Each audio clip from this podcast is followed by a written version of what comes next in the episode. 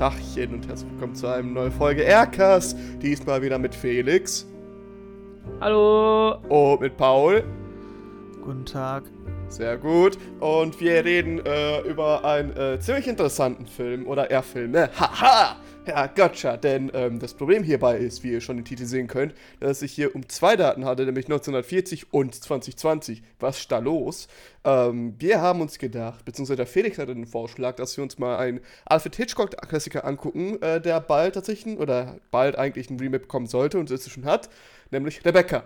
Ähm, das basiert tatsächlich auf einem Buch, soweit ich das doch in Erinnerung habe, richtig? Ja, von, Yep. ich glaube, Yep. irgendeiner französischen. Daphne Autorin. de Marie, anscheinend. Klingt französisch, von Klingt sehr 1937. Also Hitchcock hat Ja. den doch relativ schnell verwurstet, den Stoff. Mhm. Der wusste schon Das damals, eine, wie das funktioniert. Ähm, das ist tatsächlich eine englische Schriftstellerin, ah, laut okay, ja. Wikipedia, ohne jetzt hier irgendwie reinkacken zu wollen. ja, siehst du, Paul. Wieso haben wir dich hier überhaupt? Ja. Düt, düt, düt, düt.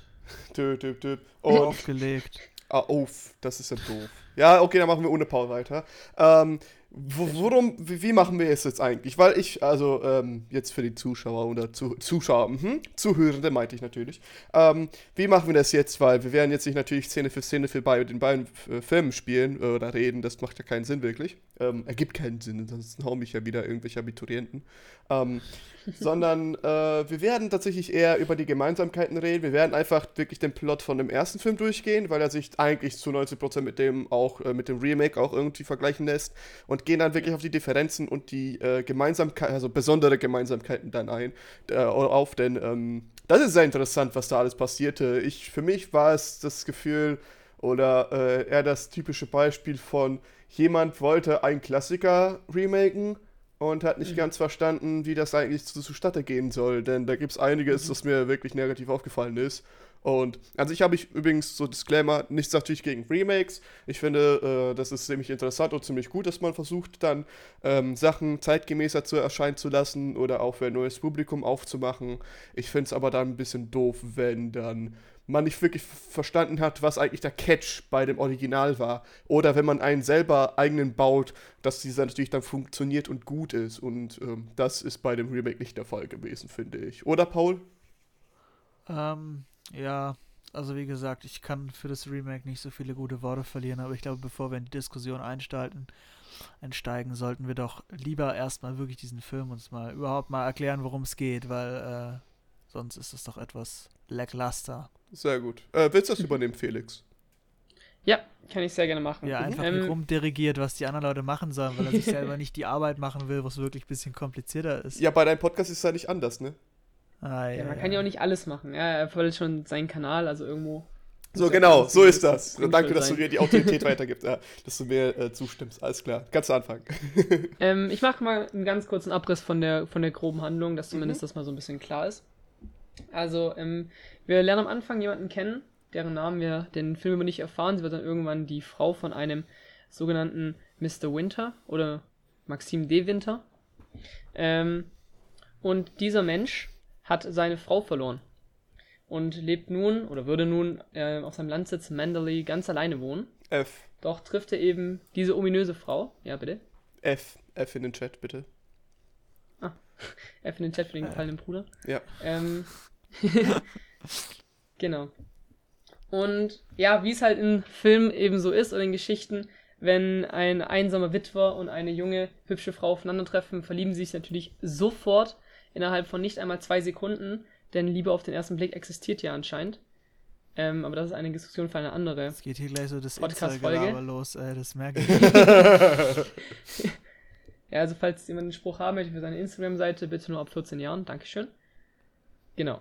Ähm, dann verbringen die beiden eben einige schöne Zeit in Monte Carlo. Und kurz darauf, nachdem die junge Dame, dessen Namen. Der, dessen Name? Deren, Ja, dessen Name. deren Name. Deren Name, oder? ich, Hab ich auch gedacht. Dessen wäre männlich, Perfekt, oder ja. nicht? Ja. Perfekt, also dessen Namen wir nie erfahren. ähm, bekommt dann einen Heiratsantrag von Maxim, der natürlich sofort angenommen wird. Und so ziehen sie beide gemeinsam nach Menderley. Ähm, dann machen wir mal kurz einen kleinen längeren Zeitsprung, denn jetzt passiert sehr viel Zeug in Menderley, der immer wieder ein bisschen komisch wirkt. Denn das Leben dort auf diesem Landsitz ist nicht so, wie man sich vielleicht vorgestellt hätte, denn jeder, der da wohnt oder jeder, der da lebt, jeder, der da arbeitet, ist immer noch sehr geprägt von der ähm, verstorbenen Frau von Maxime de Winter. Er vor allem am meisten, kann man eigentlich sagen. Und man hat das Gefühl, dass ein gewisses Trauma an allen irgendwie hängt und dass vor allem sehr viele diese neue Frau mit Rebecca immer wieder in einen Vergleich stellen. Ja, Rebecca ist die, ähm, die Frau, ne? Haben wir das? Ich weiß nicht, ob das schon genau, erwähnt Re hast. Rebecca ist Ja, die die verstorbene tote Frau. Frau. von Maxime de Winter. Genau, verstorben, tot. Ähm, es wird zwar immer wieder angedeutet, wie sie gestorben sein könnte, aber irgendwie wirkt dieses, diese Geschichte nicht ganz glaubwürdig und je länger die Geschichte sich entwickelt, desto fragwürdiger oder desto mehr Fragezeichen kehren auch ähm, immer wieder an die Oberfläche und man fragt sich dann doch auch als Zuschauer und eben auch als die Ich-Erzählerin, was ist hier eigentlich wirklich passiert? Ähm, sollen wir auch spoilern, wie es wie es dann weiter ausgeht? Natürlich. Nee, Ja, da ist könnten noch die ein Leute bisschen- beleidigt sein, wenn sie den Film noch schauen Ja, wollen. einen 80 Jahre alten Klassiker jetzt noch mal, äh, irgendwie zu Nee, spoilern. auch ein Film von Ja, jetzt heute, ist er ja- ne? Jetzt Ja, ist er aber ob der den 2020 gucken, Film, also, also äh, ob der den gucken sollte, ist eine Okay, andere also- Frage. Spoilerwarnung für den Film von 2020, aber keine Spoilerwarnung für den Film von 1940. Ähm, am Ende stellt sich heraus, dass äh, von diesem Selbst, äh, von dem ausgegangenen Selbstmord von Rebecca eigentlich abgesehen werden muss, denn eine gerichtliche Untersuchung ähm, findet, nachdem man die Leiche von ihr gefunden hat, heraus, dass da eigentlich gar kein Selbstmord stattgefunden haben kann. Und somit äh, kommen weitere Fragen auf, wie sie denn jetzt wirklich gestorben sei. Unter anderem ähm, hat dann Maxim zugegeben, dass er seine Frau eigentlich erschossen hat, weil er sie nie wirklich geliebt hat, sondern weil sie ihn eigentlich eher ein bisschen erpressen wollte. Uff. Oder so kam es zumindest raus. Also ich habe Ähm, das ein bisschen anders verstanden, aber da können wir nachher noch drüber Ja. debattieren. Ja, okay. Ja, gerne. Ähm, Dann habe ich es vielleicht auch einfach falsch aufgenommen. Ähm, noch kurz dazu, sie hatte, also Rebecca hat ihnen ähm, gesagt, dass sie schwanger wäre, oder zumindest, dass wenn sie schwanger wäre, keiner sagen könnte, ob das Kind von Maxim sei oder nicht, was ihn sehr wütend gemacht hat. Am Ende war diese Schwangerschaft aber gar nicht wahr, sondern es war einfach nur ein Krebsgeschwür. Was ich ist aber ein irgendwie gemeiner Name weird für ein fand. Kind. Ja, also, ich meine, manche nennen ihr Kind Felix, andere Krebsgeschwür. Ich denke, da kann man natürlich auch abwägen, welcher Name der schönere ist. Kann man aber verwechseln, ne? Ja, ja. Ja. Ähm, am Ende, nachdem ähm, das Gericht die Untersuchung eingestellt hat, fahren die Ich-Erzählerin und ihr Mann Maxim zurück nach Menderly. Und ja, das Einzige, was sie da vorfinden, ist ein, ist ein morgengeröteter Himmel und das brennende Landsitz Menderly. Und Ja, das somit geht der Film An, zu Ende. angezündet wurde, das ist eine von der Haushälterin, die äh, richtig into die Rebecca war und die sehr vergöttert Genau. hat. Mhm. Äh, Genau. Ja. Ich denke, das waren natürlich jetzt nicht alle wichtigen und relevanten Details dieses Filmes, aber die werden sich im Lauf der Geschichte wahrscheinlich noch finden. Ja. Ich Genau. immer So die, Es- ja, Erik, das ist dein Ding. Jetzt erzähl Ja, mal, richtig. wie du Ich wollte weitermachen gerade ich wollte gerade sagen, äh, genau, weil ähm, das ist eigentlich ziemlich guter, ähm, ziemlich gute Zusammenfassung, äh, was wirklich im Film abgeht, im 2020er Film. Ähm, oder auch beide, ei- eigentlich beides. Denn ähm, die Details unterscheiden sich hier hierbei ein bisschen äh, voneinander. Allerdings sind diese für mich, finde ich, dann schon ein bisschen relevanter. Also, ja, aber auch ähm, erst gegen Ende des Films. Ne? Das heißt, wenn wir jetzt anfangen vorne, das ist jetzt ja nicht so unterschiedlich alles. Äh, naja, also, Also ähm, der Anfang, also ich würde sagen, die bis, bis, also bis sie überhaupt nach Manderley kommen, ist jetzt prinzipiell der Plot jetzt nicht so anders, oder? Also, Ja, also der Plot an sich eben nicht, wie gesagt. Ähm, ne, also 2020 versus 1940. Ähm, Im Original ist natürlich sehr viel, äh, ich will nicht sagen, Spannung weggenommen. Das wäre dem Film nicht irgendwie ein bisschen gerecht und auch den der Machart nicht. Sondern es ist natürlich nicht sehr schnell hintereinander weggekattet und äh, nimmt sich eben sehr viel Zeit für äh, den ganz, um den ganzen Raum zu zeigen, um die ganzen Charaktere zu zeigen, um irgendwie zu zeigen, wie diese Charaktere funktionieren, wie sie reden. Da wird sich eben sehr viel Frau, äh, Freiraum und sehr viel Zeit genommen. Und damit man sich irgendwie mit diesen, äh, ja, anfreunden kann. Ähm, Im 2020er Film, ja, dann gibt es erstmal eine Erzählung von wegen, dass es eben, dass sie eben Albträume hat, dass sie immer wieder zu diesem Haus zurückkehrt.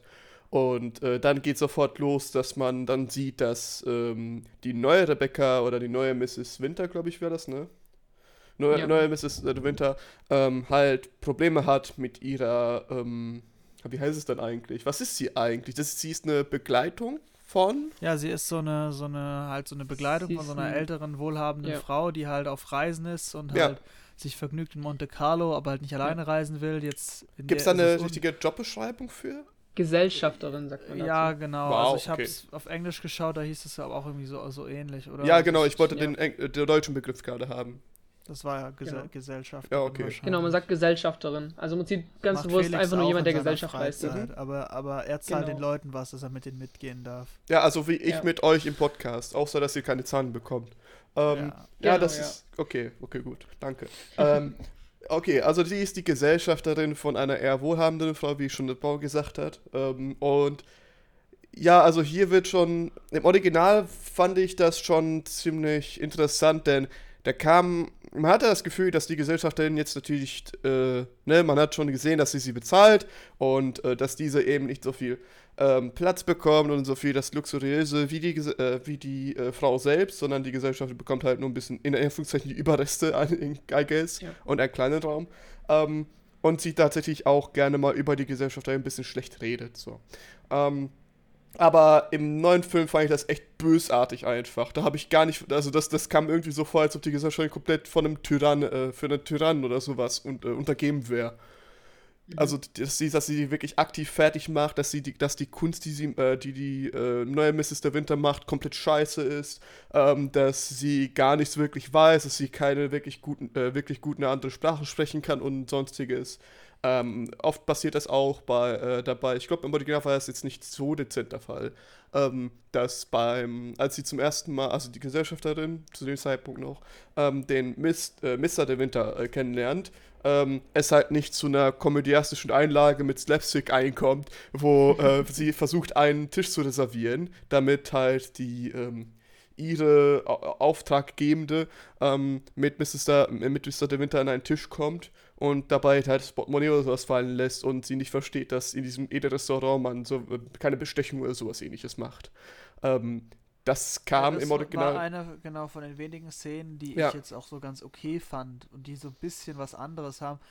Ähm, was ich finde, was da schon sehr, sehr auffällt, ist, dass die Protagonistin ähm, in beiden Filmen ein bisschen unterschiedlich ist. Ich finde, in dem alten Film, also in jedem Fall ist es keine besonders starke weibliche Person, die auch irgendwie da nicht so richtig eine eigene Persönlichkeit entwickelt, sondern eigentlich immer nur so passive begleitete Person ist von äh, den äh, Umständen um sie herum. Also mhm. Also man hat jetzt nicht so das Gefühl, sie hat eine eigene Agenda.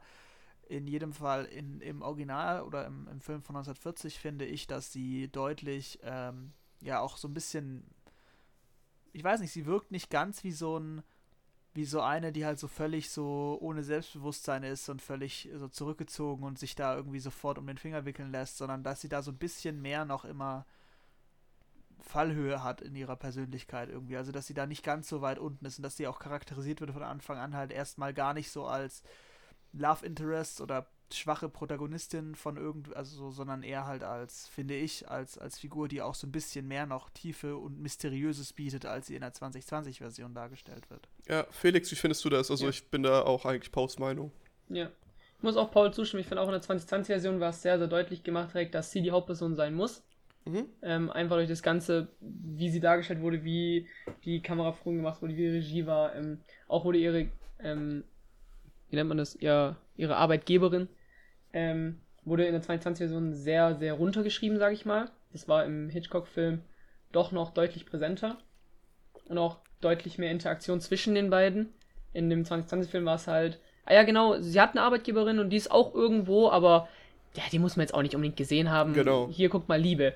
So, das war, ich fand, es hat sich sehr, sehr, sehr, sehr, sehr stark in der neuen, in der neuen Verfilmung auf die Beziehung zwischen Mr. De Winter und der Ich-Erzählerin oder der zukünftigen Mrs. De Winter. Ähm, ja, es ist ja nicht wirklich eine Ich-Erzählerin, also das, das ist ja jetzt nicht so ein POV-Film oder so. Also, oder ist es im Buch eine Ich-Erzählerin? Also im Genau, im Buch ist es eine Ich-Erzählerin. Mhm. Okay. Genau. Und deswegen, man erfährt halt nie, wie sie heißt. Man weiß halt nur, dass sie die zweite Miss De Winter wird, aber sie bekommt offiziell äh, keinen Namen. Lass sie uns Erik nennen. Ja, finde ich auch. Okay. Ja. Generell auch im Wikipedia steht übrigens dann die zweite Mrs. der Winter. Da gibt es auch keinen Vornamen oder ähnliches. Genau, das ist ja das Ding. Ja. Ähm, was ich irgendwie interessant fand, ist schon da, das merkst du dann in, der, in den ersten 15 Minuten wirklich, wo du dann Mr. De, Miss, äh, Mr. De Winter kennenlernst und wo die sich ein bisschen daten. Ähm, im neuen, äh, in der neuen äh, Auflage halt 2020 gibt es halt zum Beispiel dann äh, diese Szene, wo sie halt äh, die Line von wegen, äh, stell dir vor, man könnte äh, Erinnerungen wie Gerüche in so ein, äh, in so ein äh, ja, Parfüm rein destillieren und dann könnte man mhm. sie immer wieder neu erleben. So. Und das ist halt auch so, so ein Facebook-Spruch irgendwie. Ja. Das ist halt Dialog schreiben. Richtig. diese ganze Beziehung ist halt völlig komisch. Und ich finde, in der 40er-Version, auch da ist der Mr. De Winter jetzt nicht so der oberkrasse, geile Typ. Aber es ist halt alles so, hat halt ein bisschen diese mysteriösen Hitchcock-Vibes, wo man eben nicht das mhm. Gefühl hat, da wird jetzt eine realistische Beziehung dargestellt, mhm. sondern es ist natürlich auch ein historisches Zeitdokument, während der 2020-Film ja das in keinster Weise modernisiert, sondern der Typ ist halt immer noch so ein bisschen so ein, klar, irgendwie so ein sweeter Gentleman, aber sobald es dann halt losgeht, dass er sich da halt komisch benimmt, da, da kannst du doch als Frau nicht so sagen, ja, das ist okay, der ist halt irgendwie, der war ja mal ganz sweet, jetzt darf er mich wie Scheiße behandeln oder so.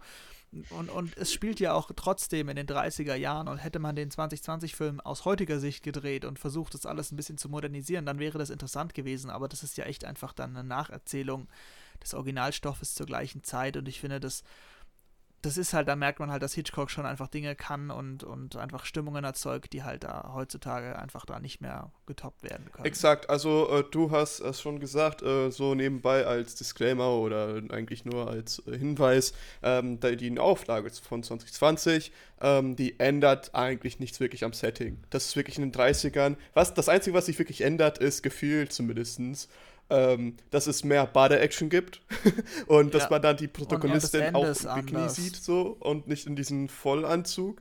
Ähm, und dann auch, dass es mehr äh, äh Küss- und Sexszenen gefühlt gibt.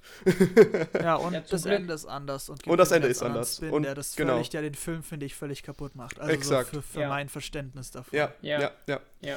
Also, ähm, ich hatte eher so, so, so wie hieß nochmal der Film, Alter? Fifty Shades of Grey ähm, Vibes hm. gefühlt. Ja, das war halt so, ja, ja und das, das muss man, das ist halt einfach was anderes. Ich glaube, ja. Hitchcock hat halt damals, hat er glaube ich auch Oscar für den besten Film gewonnen, der erste Rebecca. RF hm, Kann ich das genauso. Ähm, auf jeden Fall finde ich, der vermittelt halt viel mehr, was diese Geschichte ausmacht, nämlich auch das Mysterium. Heißt nicht, dass ich den 1940-Film so geil fand und dass der mich so, dass der mich so richtig so, boah, was ist jetzt das Geheimnis? Ich fand mhm. den mittendrin, hat er sich gezogen. Das ist bei ja, Hitchcock, finde ich, oft gezogen, so, ja. dass meistens so das letzte Viertel des Films immer richtig abgeht und spannend ist und alles davor ist halt echt, es ist ja bei Psycho so, das bei Vertigo finde ich auch so. Also das halt, wenn es halt darum geht, was ist jetzt wirklich der krasse Twist, dann ist es cool, aber davor ist halt viel, passiert halt wenig so und ich meine, ein Viertel des Films ja. spielt hier in Monte Carlo, in, in Monaco, wo die sich eben kennenlernen. Mhm. Und was, was ich fand noch okay war, weil man antizipiert ja dann, dass irgendwas Interessantes passiert, aber dann kommt halt eine Stunde wirklich so dieses, hm, sie muss alleine auf sich gestellt sein, der Typ hat was Besseres zu tun, die Haushälterin ist komisch, sie macht Sachen und der Typ ist voll unnahbar und dann kommen da noch andere Figuren und dies und das, aber ich glaube, da können wir gleich noch genauer drüber reden. Ja, also genau. Ähm, kurz als äh, ja hier Ergänzung: ähm, Der Film, also der Originalfilm, hat zwei Oscars gewonnen, nämlich für den besten Film und äh, dann für die beste Kamera in einem Schwarz-Weiß-Film und sonst Nominierung ohne Ende. Ich 1, 2, 3, 4, 5, 6, 7, 8, 9, 10, glaube ich. Für Regie, Hauptdarsteller, das Hauptdarstellerin, Drehbuch, Schnitt, Spezialeffekte und Filmmusik. Also ziemlich viel tatsächlich. Der hat richtig abgehört, ja. 41. Ja, damals gab es aber auch noch nicht so viele Filme. Ja, eben. da muss man sich auch ein bisschen geben. Ja, also wobei umso mehr. Ja, bitte, Felix. Äh, wobei ich trotzdem sagen muss, ich finde den, den Film von Hitchcock immer noch, also im direkten Vergleich vor allem extrem gut oder deutlich besser. Eben weil er zumindest, vielleicht auch durch dieses Schwarz-Weiß und es einfach heute untypisch ist, ähm, und untypisch geworden ist eher, ähm, eine gewisse Mysteriosität einfach an den Tag legt, mhm. die ich beim, bei der Neuverfilmung extrem vermisst habe. Weil am Ende, und so ist es ja auch vom Buch ausgehend, ist es ja im Prinzip irgendwie eine mysteriöse Geschichte ja auch. So, man findet sich in dieser Ich-Erzählerin wieder, dadurch kann man natürlich auch irgendwo relaten als Leser. Ja. Ähm, und fühlt sich besser in die, in die Figur auch rein, da man auch näher fährt, wie die Person heißt, ist es noch ein bisschen leichter. Ähm, und möchte halt auch irgendwie wissen, was dieses Geheimnis ist. Also, was ist denn jetzt wirklich mit dieser Rebecca passiert? Warum reden alle von ihr? Warum ähm, werde ich, also als Ich-Erzählerin, immer mit ihr verglichen. Und warum vergleiche ich mich auch selber schon mit ihr? Warum ist äh, der Mann so komisch zu ihr bei jeder möglichen Gelegenheit, wo eigentlich kein Grund dafür ist, so zu reagieren? Ähm, ich finde, es kommt bei der Hitchcock-Version deutlich, deutlich besser raus oder zumindest deutlich interessanter gestaltet, als eben in der neuen ist. Weil, wie gerade eben auch schon Paul gesagt hat, du hast halt deine 10 Minuten oder deine halbe Stunde Monte Carlo, wo die äh, Sex, Drugs und Rock'n'Roll haben ähm, und ein bisschen Spaß haben und so als ob sie an, also sie sagt ja, sie würde äh, mit ihrem Tennislehrer unterwegs sein zu ihrer ähm, Arbeitgeberin, was ja logischerweise nicht stimmt, und machen ein volles Geheimnis raus und dann ist irgendwie eine Stunde lang einfach nur, sie ist halt in diesem Landsitz und macht nichts. So, wo ich mir auch denke, für einen richtig guten Film oder für einen mysteriösen Film kommt da einfach zu wenig. Und ja, dann, ich finde jetzt ja. das Geheimnis auch nicht so interessant, so um ehrlich zu sein. Also es war ja schon klar, dass da irgendwas jetzt nicht so passt und dass der Typ irgendwas ja. damit zu tun hat. Ähm, und ja, das ist jetzt halt die Frage, wie intensiv man jetzt diese ganzen einzelnen Stationen äh, abklappern muss, wenn sie dann da sind. Wenn er halt öfters weg muss, dann lernt sie halt irgendwie den Hausverwalter da kennen, der halt irgendwie auch so Andeutungen macht. Dann lernt sie diesen komischen Typ in diesem Bootshaus kennen, der halt auch irgendwie so ein bisschen durch ist und denkt, dass Rebecca zurückkommt ja. und den Cousin von Rebecca, der irgendwie da auch auftaucht, wo mhm. das nicht sollte. Und die ja. Haushälterin halt, die halt da so ein bisschen spooky und, und creepy ist und so. Und das damit verbringt man ja dann den größten Teil des genau. Films dass man dann äh, sozusagen die Menschen und den Landsitz eher kennenlernt und es jetzt nichts irgendwie ja. Relevantes in der Story passiert, sondern man wirklich sieht, wie die im Alltag ist und wie sie versucht einzufügen. Denn äh, um das nochmal klar zu machen, das ist natürlich genau. für sie auch eine komplett neue Situation, dass man auf so einem kom äh, kompletten ja. Landsitz ist und man das Recht hat, hier alles zu sagen und so weiter. Und umso spannender ja. ist es dann, dass sie dann bestimmte Areale in diesem Haus oder in diesem ähm, Land nicht wirklich äh, betreten darf. Also es gibt ja zum Beispiel so ein abgeschottetes Re ähm, Areal äh, oder Abschnitt äh, in dem Haus, das sie eigentlich nicht äh, berühren darf, weil da halt eben der Bäcker halt die ganze Zeit unterwegs war. Und ähm, das, ja. deswegen gibt es auch das große Mysterium gegen Ende, wo man dann tatsächlich sieht, was da tatsächlich war, äh, war nämlich ihr Schminkset, ihr äh, ehemaliges und das Bett von der und sonstiges, wo auch die Haushälterin des Öfteren kam und ihr beim Schminken geholfen hat. Und äh, umso mehr fand ich tatsächlich, aber äh, deswegen beim Original, da bin ich wahrscheinlich dann habe ich, soweit ich das verstanden habe, äh, ein bisschen anderer Meinung als ihr. Umso besser fand ich das beim ersten Mal schauen auf jeden Fall, dass man selber nicht wirklich wusste, was da abgeht, weil es geht ja tausend Szenarien gerade im Kopf durch, was passiert, ne? dass man irgendwie natürlich ermordet hat, aber wie? Was ist da genau passiert? Weswegen? Was ist das Motiv? Weil jeder sagt, sie ist ultra hübsch und sonstiges. Darauf kommen wir übrigens gleich noch zurück. Ähm, jeder sagt, dass sie die perfekte Haus, äh, Hausfrau und so weiter war und niemand weiß, weil jetzt was passiert da eigentlich. Ja, man sieht ja Rebecca auch nie. Das ist ja eigentlich genau. auch ganz cool, dass da eine Figur geschaffen wird, die einfach eigentlich ja. nicht existiert, die auch nie in irgendeiner Form zu sehen ist, weder auf Fotos noch in Rückblenden noch sonst irgendwie. Und man ja wirklich das Gefühl hat, dass es die gleiche Figur sein könnte. Also nicht im Sinne von, das ist die gleiche Figur, sondern dass man die sich schon auch so ähnlich halt vorstellt und dass man halt denkt, dass die zweite Mrs. De Winter als so ein Ersatz ist, um halt irgendwie diesen Schmerz ja. zu vergessen. Und da geht man ja auch von aus und man hat erst so das Gefühl, dass halt so eine Beziehung, so eine Rebound-Beziehung, wo dann der Mr. De Winter aber merkt, dass das ihm sozusagen nicht seine Frau ersetzt. Und ähm, diese Zweifel, die er dann in ihr dadurch sieht, an ihrer äh, Art und dass alle sie so ablehnen, das führt ja dann sozusagen zu dem Wendepunkt, an dem eben sie ja zu, also an dem die Haushälterin, die die bisschen böse Haushälterin sie dann dazu zwingen will, oder das ist ja in beiden Versionen so, dass sie aus dem Fenster springen soll und sich umbringen soll, weil halt niemand sie braucht ja. und ja. sie auch keine Familie mehr hat und so. Und in dem Moment halt ein, ein ähm, hier eine, eine Leuchtrakete oder so in die Luft geht, irgendwie draußen auf dem Meer. Und dass da ja dann so ein bisschen der der dritte Akt des Films irgendwie einsetzt, wenn man mhm. das mal so sagen kann. Ja, richtig. Ist auf jeden Fall, das merkst du schon äh, thematischen und auch ähm, den, den, den, eher, wie heißt es denn, Tonunterschied halt eben. Ähm, Felix, nur mal, um kurz auf eine Sache einzugehen, die mir zumindest aufgefallen ist. Also einerseits mhm. natürlich, ähm, war, äh, natürlich merkt man halt immer noch im sowohl im Original da deutlich, als auch ähm, Neuauflage eher nicht so deutlich, dass es immer darum ging, dass die Rebecca halt die ultra hübscheste Frau aller Zeiten war. Und jeder hat wirklich ihre Figur und ihr Aussehen geliebt. Im Original hörst du es wirklich in jedem verfickten zweiten Satz. Ähm, während, das im, äh, während das jetzt in der Neuauflage eher so nebenbei gedroppt wurde, sie ist die wunderschönste, die ich je gesehen habe. Und das dann bei ja. der neuen Rebecca, halt im neuen Film, so einen großen Impact hatte. Und ich dachte mir, äh, du hast noch nie was wirklich von ihrer Schönheit gehört. Wieso bist du denn auf einmal so, äh, so, so ähm, ja, so, so ergriffen davon? Das ist natürlich aus dem Originalfilm genommen, aber das ist eben etwas, was mir aufgefallen ist, dass es eben nicht wirklich thematisiert wurde vorher. Bin ich da irgendwie, habe ich da irgendwie was wirklich verpasst oder äh, ist es halt irgendwie so, dass das Mysterium und Rebecca an sich natürlich sehr genial ist, dass man sie immer noch nicht zeigt, auch in der Neuauflage. Allerdings diese kleinen Pointen, äh, Pointen und diese kleinen Sachen, die eben immer verstreut wurden in diesem Hitchcock-Film, äh, in der Neuauflage nicht wirklich da sind. Ja, also ich glaube, ähm, dass es sich auch Sinn macht, dass man sie nie zeigt. Also, wie du sagst, ähm, in der Neuauflage kommt es ja wirklich fast nie vor, wird immer nur so ja. ganz nebenbei eingestreut, so ein bisschen. Ähm, was ich auch tatsächlich schade fand, weil dadurch hat eigentlich dieses ganze Rebecca-Mysterium so ein bisschen auch ihren Charme verloren. Ja.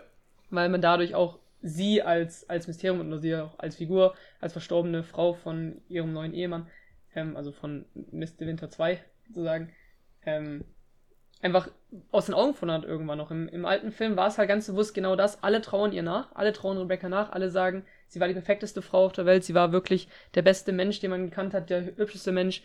Alles, äh, also Komplimente über und über. Und im neuen Film war es so, boah, die war schon ziemlich cool eigentlich, aber ja gut, jetzt ist sie halt nicht mehr da, ne, redet mal nicht mehr drüber. Ja, genau. Ähm, ich finde auch, das hat es ein bisschen kaputt gemacht im, Neu im neuen Film. Ähm, und ich fand auch, was man dafür dann reingenommen hat, zum Beispiel diese Szene, ähm, als die Familie von De Winter da war, unter anderem auch seine Oma, ähm, die leicht dement wirkte und dann die Oma gefragt hat, ja, wer ist denn überhaupt die Frau, die hier neben mir sitzt? Und dann alle gesagt haben, so, ja, das ist doch die neue Frau von Maxim. Und die so, nee, das kann nicht die neue Frau von ihm sein, das ist doch nicht seine Frau. Und man denkt natürlich, ah, okay, das ist eine demente Oma, die kann sie nicht erinnern, aber man weiß natürlich auch durch das Ganze drumherum, auch durch die Musik ähm, und die Art, wie es dann geschnitten wird, dass da ein tieferer Schmerz natürlich drin sitzt in der neuen Mr. Winter, dass sie immer noch nicht als neue Frau angesehen wird. Ja. Aber ich finde, dadurch, dass man Rebecca nicht mehr so oft thematisiert hat, hat es einfach extrem in seinem Charme verloren, das Ganze. Und man konnte einfach als Zuschauer da nicht wirklich mitfühlen, weil dann sitzt halt eine Oma, die eben leicht dement wirkt ähm, und sagt so, ja, es ist nicht die, es ist aber nicht seine Frau. Ja, natürlich. Also wenn sie natürlich dement ist, dann kann sie sich vielleicht auch nicht mehr an seine eigen, eigentliche Frau erinnern. Egal, ob sie jetzt Rebecca ist oder nicht.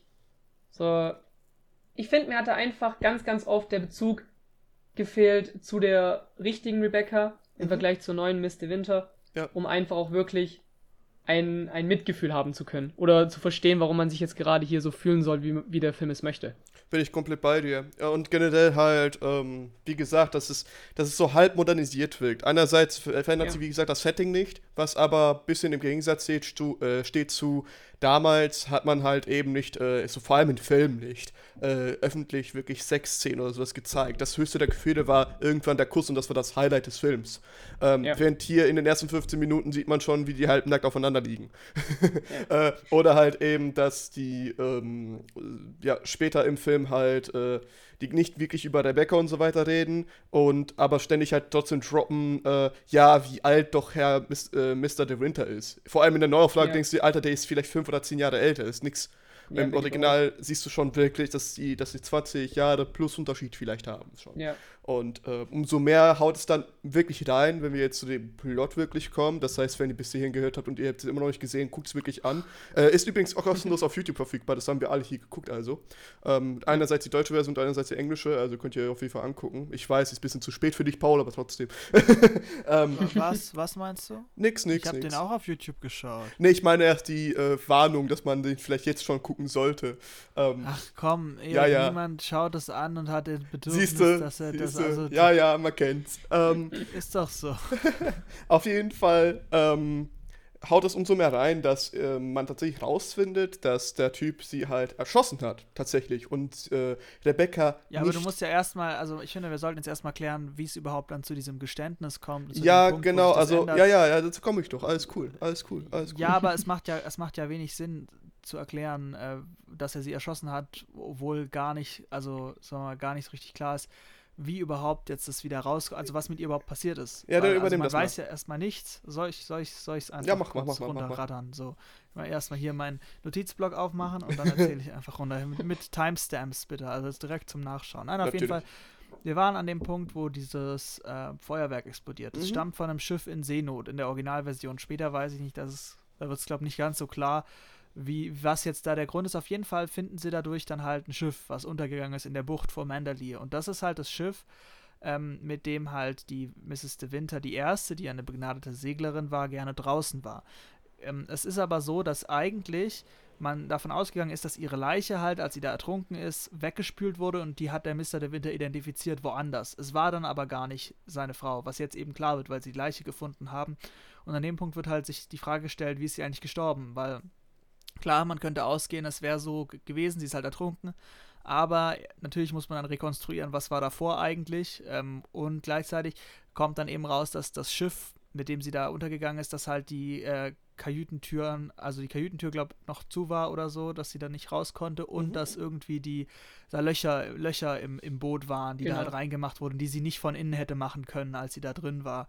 Das ja. heißt, das hat, hätte jemand sabotieren müssen. Und dann ist halt natürlich klar, das ist ein bisschen shady und das interessiert sowohl die Polizei als eben auch den Cousin von der ersten Mrs. De Winter, der vorher aufgetaucht ist und der mit ihr wohl auch was hatte, wie man halt später irgendwie rausfindet. Ja. Und da ist dann halt der Konflikt, wo ich noch, bevor ich dir das jetzt wieder übergebe, wo du dann über das lustige Erschießen oder auch nicht reden kannst, dass ich an anmerken möchte, dass ich es sehr, sehr komisch finde, wie schnell dann plötzlich wieder die Solidarität von der zweiten Mrs. De Winter mit ihrem Mann da pa passiert, weil da gibt es ja gar keinen Grund für. Also sie steht ja komplett auf seiner Seite, sogar gegen die Polizei und so. Ja. Also im alten Film macht es am Ende ja einigermaßen Sinn, aber im neuen Film ist es einfach völlig bescheuert, dass sie da irgendwie sich auf seine Seite stellt, obwohl er sie ja auch wie Scheiße behandelt eigentlich die ganze Zeit nur. Ja. Da, da bin ich definitiv bei dir. Also äh, vor allem halt, nachdem du die ganze Zeit so behandelt wurdest auf den ganzen Anwesen und dann hörst du das Geständnis deines Mannes, äh, denkst du dir, äh, äh bitte, also was? Und dann würdest du wahrscheinlich mhm. eher dich ein bisschen zurückziehen und auf jeden Fall deine Ruhe haben wollen, um über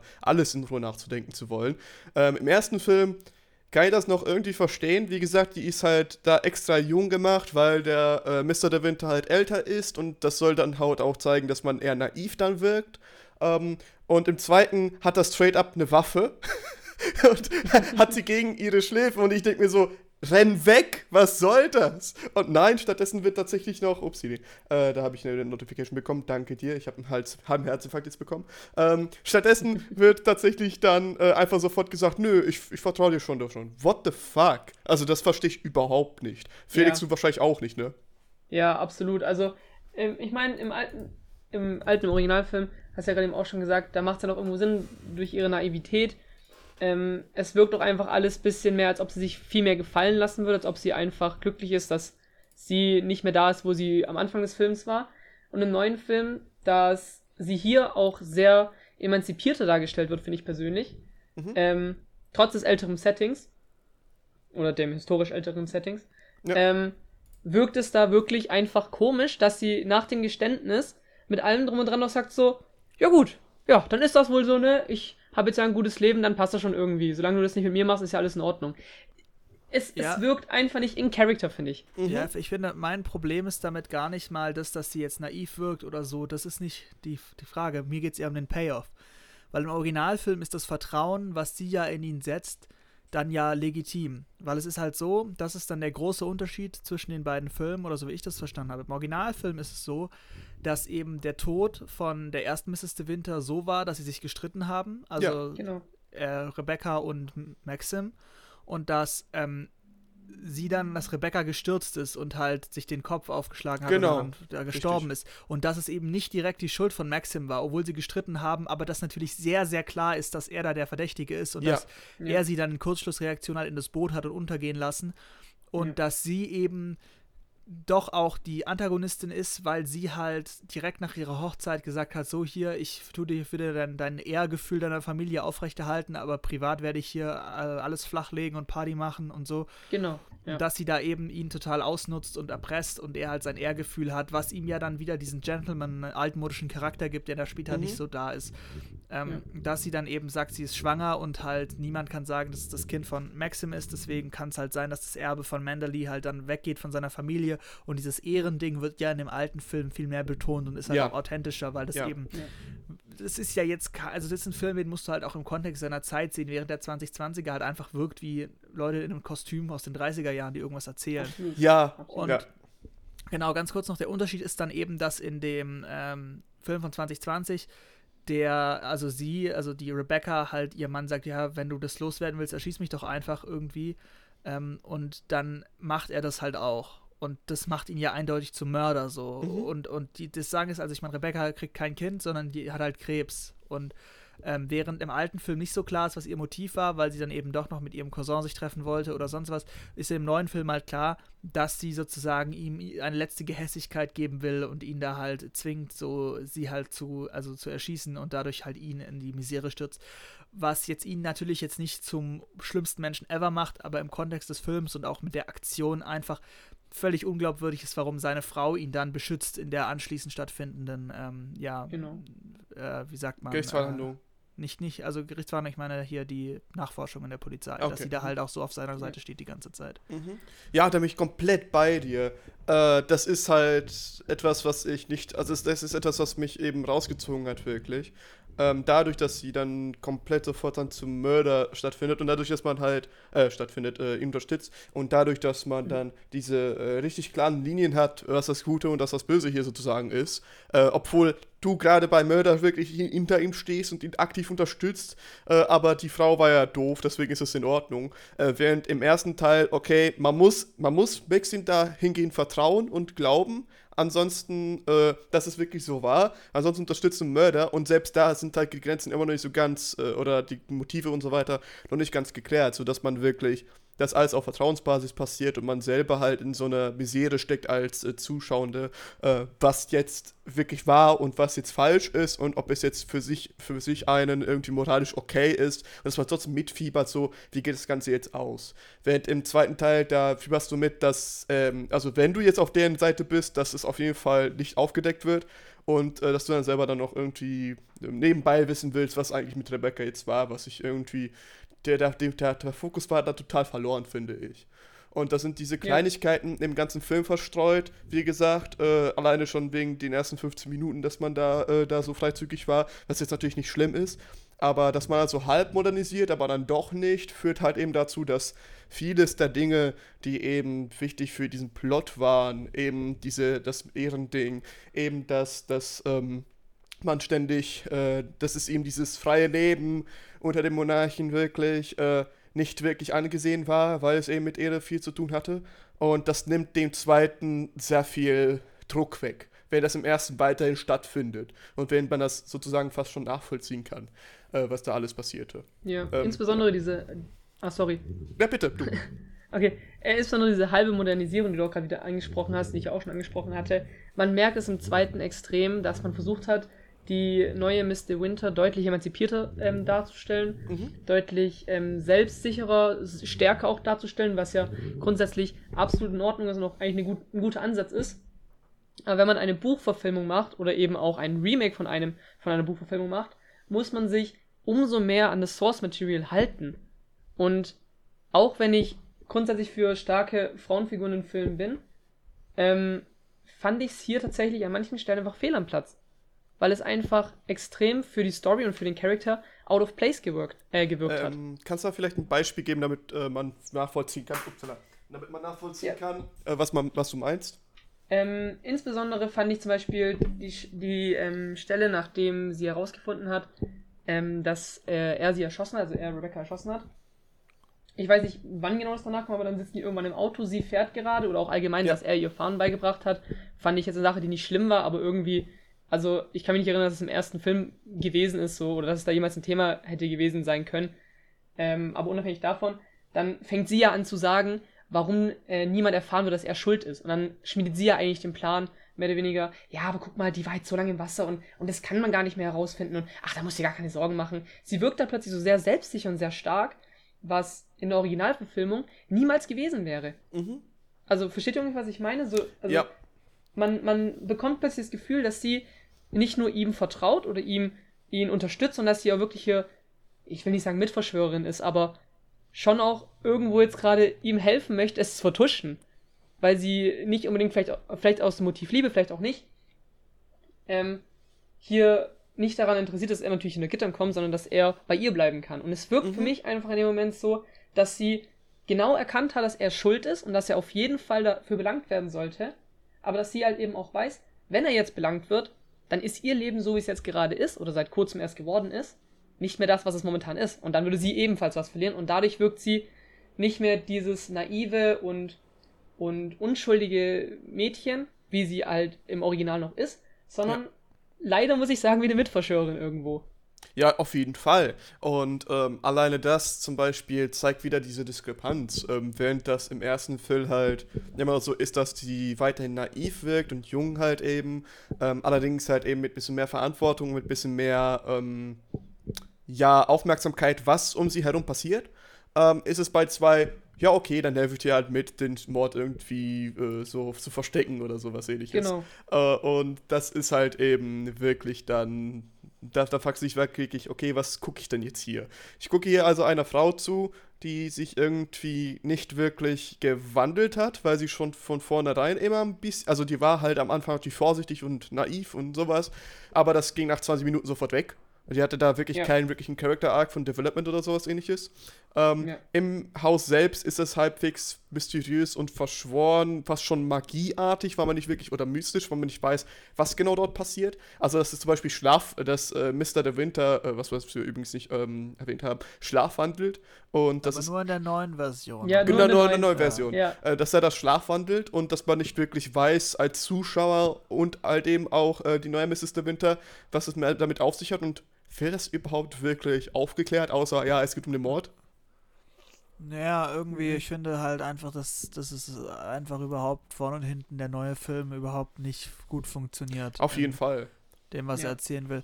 Und gerade auch, wenn man jetzt nochmal zu dem letzten Abschnitt kommt, der ja, mhm. ich persönlich finde, der beste ist, wo es halt einfach darum geht, dass halt diese Gerichtsverhandlung ist und der Cousin halt, weil er noch einen Zettel bekommen hat von der Rebecca, halt sagt so, warum hätte die sich umbringen sollen?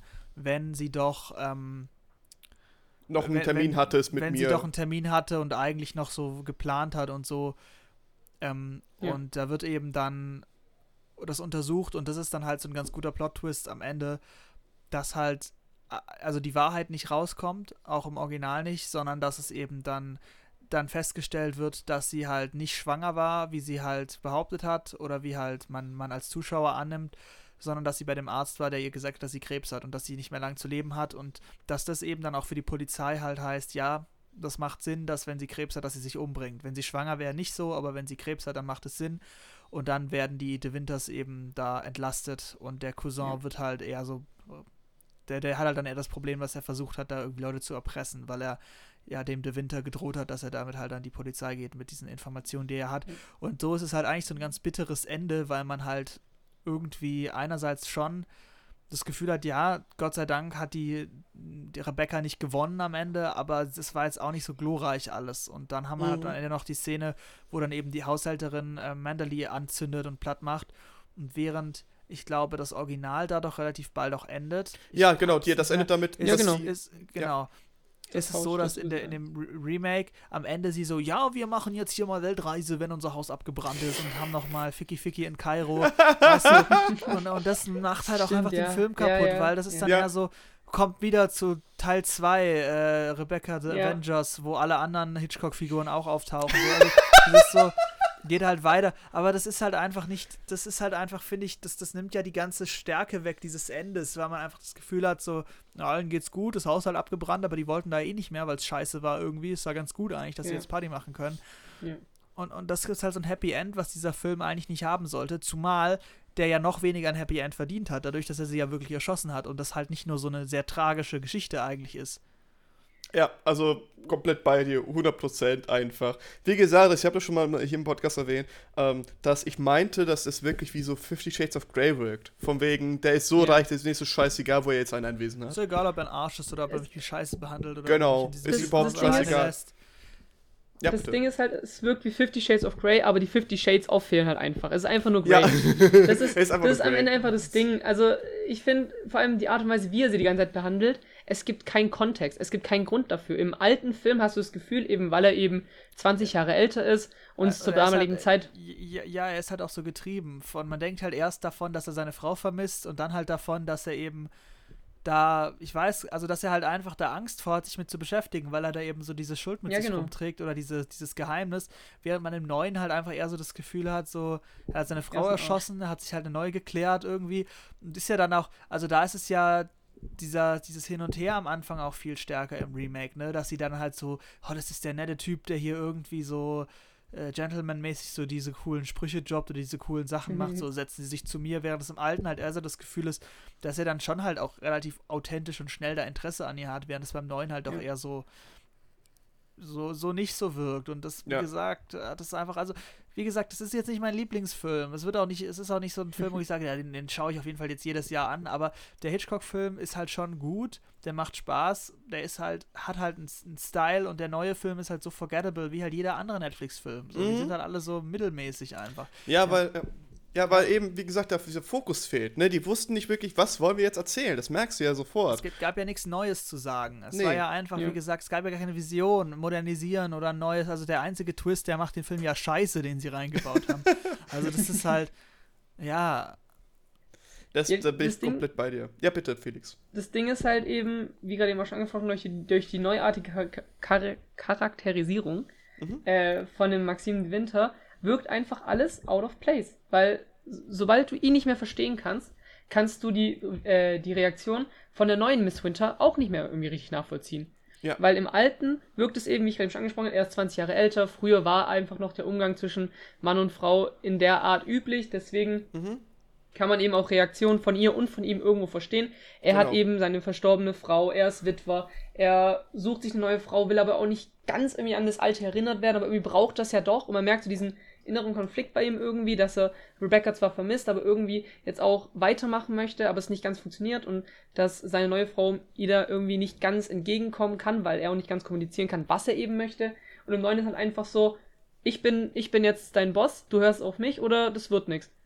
Und ich finde, im ersten Film hat man noch das Gefühl, dass sie ihn wirklich liebt. Und im neuen Film hat man das Gefühl, dass beide einfach, ja, so eine Nutznießerschaft äh, erstellt haben, weil beide halt irgendwie sich alleine fühlen. Sie wird natürlich dadurch auch irgendwie reich und wohlhabend. Er ist nicht mehr ganz alleine. Es, es wirkt einfach nicht so, wie es wirken sollte, finde ich im neuen. Ja. Weil einfach ah, viele Dinge out of place sind. also. So in etwa. Also man, man merkt, dass da irgendwas ist und man, man kann sich auch bestimmt schon grob vorstellen, was da sein sollte. Aber ja, ich glaube, es gibt irgendwie 5, 6, 7, 8 äh, Nahaufnahmen von ihm, wie er einfach nur sie anschreit. Mhm. Wo ich mir dann auch denke, so, ja, aber warum schreit er Das sie denn ich jetzt mit an? meinen Eltern auch, das brauche ich nicht im Film. Genau, das ist das Ding. Also mir reicht es, wenn ich zu Hause angeschrien werde. Ich will nicht auch noch von irgendeinem Maxim de Winter, dem ich nicht mal Liebe angeschrien werden. Und ich glaube, so ging es halt ihr ähnlich im Film. Es ist halt, es ist halt echt so, der Originalcharakter hat halt einfach so den Vibe von so einem 40er Jahre Hollywood-Star-Männlein. Unabhängig der Emanzipationsstufe, die seine Frau dann da hat, das ist halt einfach ein ganz anderes Ding, halt so ein wirklich austauschbarer, geleckter Typ, der aussieht, als hätte er irgendwie Bankkaufmann studiert oder, oder eine Ausbildung gemacht. und dann BWL-Studierender, Halt, ja. ja, und sieht halt auch aus wie so jemand, ja, so denken halt Leute, dass attraktive Männer aussehen, aber der hat halt überhaupt keinen Spirit, der ist halt so austauschbar, finde ich, während der Alte halt, der, der halt mit seinem Oberlippenbärtchen und so, ähm, halt irgendwie dann doch nochmal einen anderen Vibe hat. Ich meine, 40er Jahre und Oberlippenbärte, das ist halt einfach ein Trend. Aber Ist halt so. Man, ja. Das ist so. Ähm, ja, also ich will jetzt langsam, glaube ich, zum Ende kommen, weil ich glaube, viel mehr haben wir nicht wirklich zu sagen. Wir können die abschließenden Worte aber gerne dazu nutzen. Ähm, Ich hätte für mich, tatsächlich, ja bitte. In, in, also noch in, zwei, zwei Dinge, die noch nicht angesprochen wurden, hätte ich noch, die ich ganz gerne loswerden wollte. Hau raus. wollen würde. Ähm, als erstes würde ich gerne mal kurz über den Cousin sprechen, Ja. der im, im Originalfilm mir gefühlt gar nicht aufgefallen ist. Also ich wusste, dass er da ist und ich wusste, dass er auch irgendwas. Ich fand ihn aber gut zu für das, was er halt war. Mhm, Ja, also das ist ja das Ding. Er war, ok- er war gut für das, was er war, aber er war jetzt nicht irgendwie ähm, wie im neuen Film, dass man ihn bemerken musste, sage ich mal. Wisst ihr, ich meine, weil im neuen Film hatte er eben durch diese rapey Vibes, die er ausgestrahlt hat, eben auch als sie da gemeinsam geritten sind, Mhm. ähm, wo sie dann doch auch am Bein angefasst hat, wo ich jetzt, wenn es eben nicht ähm, so rüberkommen sollte, keine Nahaufnahme auf die Hand und auf der Oberschenkel gemacht hätte. Ja, Ähm, er wirkt einfach im neuen Film deutlich übergriffiger, wodurch dann auch dieses Ganze zwischen ihm und Rebecca irgendwie nicht mehr ganz wie eine wirkliche äh, inzestiöse Liebesgeschichte wirkte, sondern eher wie eine inzestiöse ähm, wie ein inzestiöser Zwang, Vergewaltigung könnte man auch sagen, glaube Ja. ich. Ähm, was dann auch sehr, sehr unangenehm fand irgendwie auch. Mhm. Dann äh, auch in der Gerichtsverhandlung, als er dann da über, also nicht überreagiert hat, als er dann immer wieder reagiert hat auf das, was passiert ist. Ähm, auch Ja, auf, das- das, auf den Freispruch. Das hat ja, hat ja, genau, hat ja auch eine gewisse Tragik, finde ich, im alten Film einfach, weil man ja das Gefühl hat, er liebt sie ja schon und er geht ja auch davon aus, dass sie sich nicht umgebracht hat oder Ja, dass sie halt genau. irgendwie, während beim neuen das halt einfach nur ein Arschloch ist und man das Gefühl hat, man gönnt dem halt auch nichts, während bei dem alten denkst du ja schon so, klar, ähm, der hat ein valides Anliegen, dass er halt irgendwie nicht davon ausgeht, dass seine, dass die da halt gestorben ist, aber er wusste ja auch nicht, dass sie Krebs hatte, so dementsprechend, ja. ja. Äh, ja, aber dann würde ich sagen, Aber- wie Erik gesagt hat, oder? Kommen wir jetzt mal Äh, zu bitte, Felix, du hast noch was? Oder? Ja, genau, ich habe noch, ich hab noch was. Ich hab so, ich, mir ist sogar noch was eingefallen, das sind doch Alles mal gut. zwei Dinge. Aber die könnten nicht arg lange dauern, je nachdem, wie viele dazu noch sagen wollt. Lass dir ähm, Zeit, Das erste, was lass ich dir ansprechen möchte, ähm, ich habe vorhin am Anfang gesagt, dass er seine Frau gehasst hatte. Mhm. Das ist tatsächlich eine Szene, die mir in beiden Filmen sehr stark aufgefallen ist, weil sie auch in beiden Filmen sehr, sehr ähnlich war. Ich glaube sogar, dass ähm, ein Satz von ihm, ich glaube, das ist nicht der Satz, wo er sagt, dass er sie hasst, glaube ich, identisch sogar war. Ja, Oder glaub auch. zumindest Vielleicht nicht Wort, Wort für Wort, aber von. Also es, es klang sehr, sehr ähnlich zumindest. Ähm, das fand ich sehr stark, weil es einfach plötzlich kam und man damit nicht gerechnet hat, weil alle gesagt haben, oh, Rebecca, zumindest im Alten, Rebecca war perfekt und sie war die beste Frau, die man jemals haben könnte und er war so glücklich und alle waren glücklich irgendwie und dann kommt plötzlich dieser, dieser Stein durchs Fenster geworfen ähm, und dieses ganze Bild, was man von dieser, von dieser perfekten Ehe hatte, wird plötzlich zerstört. Und ich finde, durch, diesen, durch dieses Hassmotiv, was er auf sie hatte, wird äh, seine, seine Tat, zumindest im ersten, relativiert und verständlich gemacht.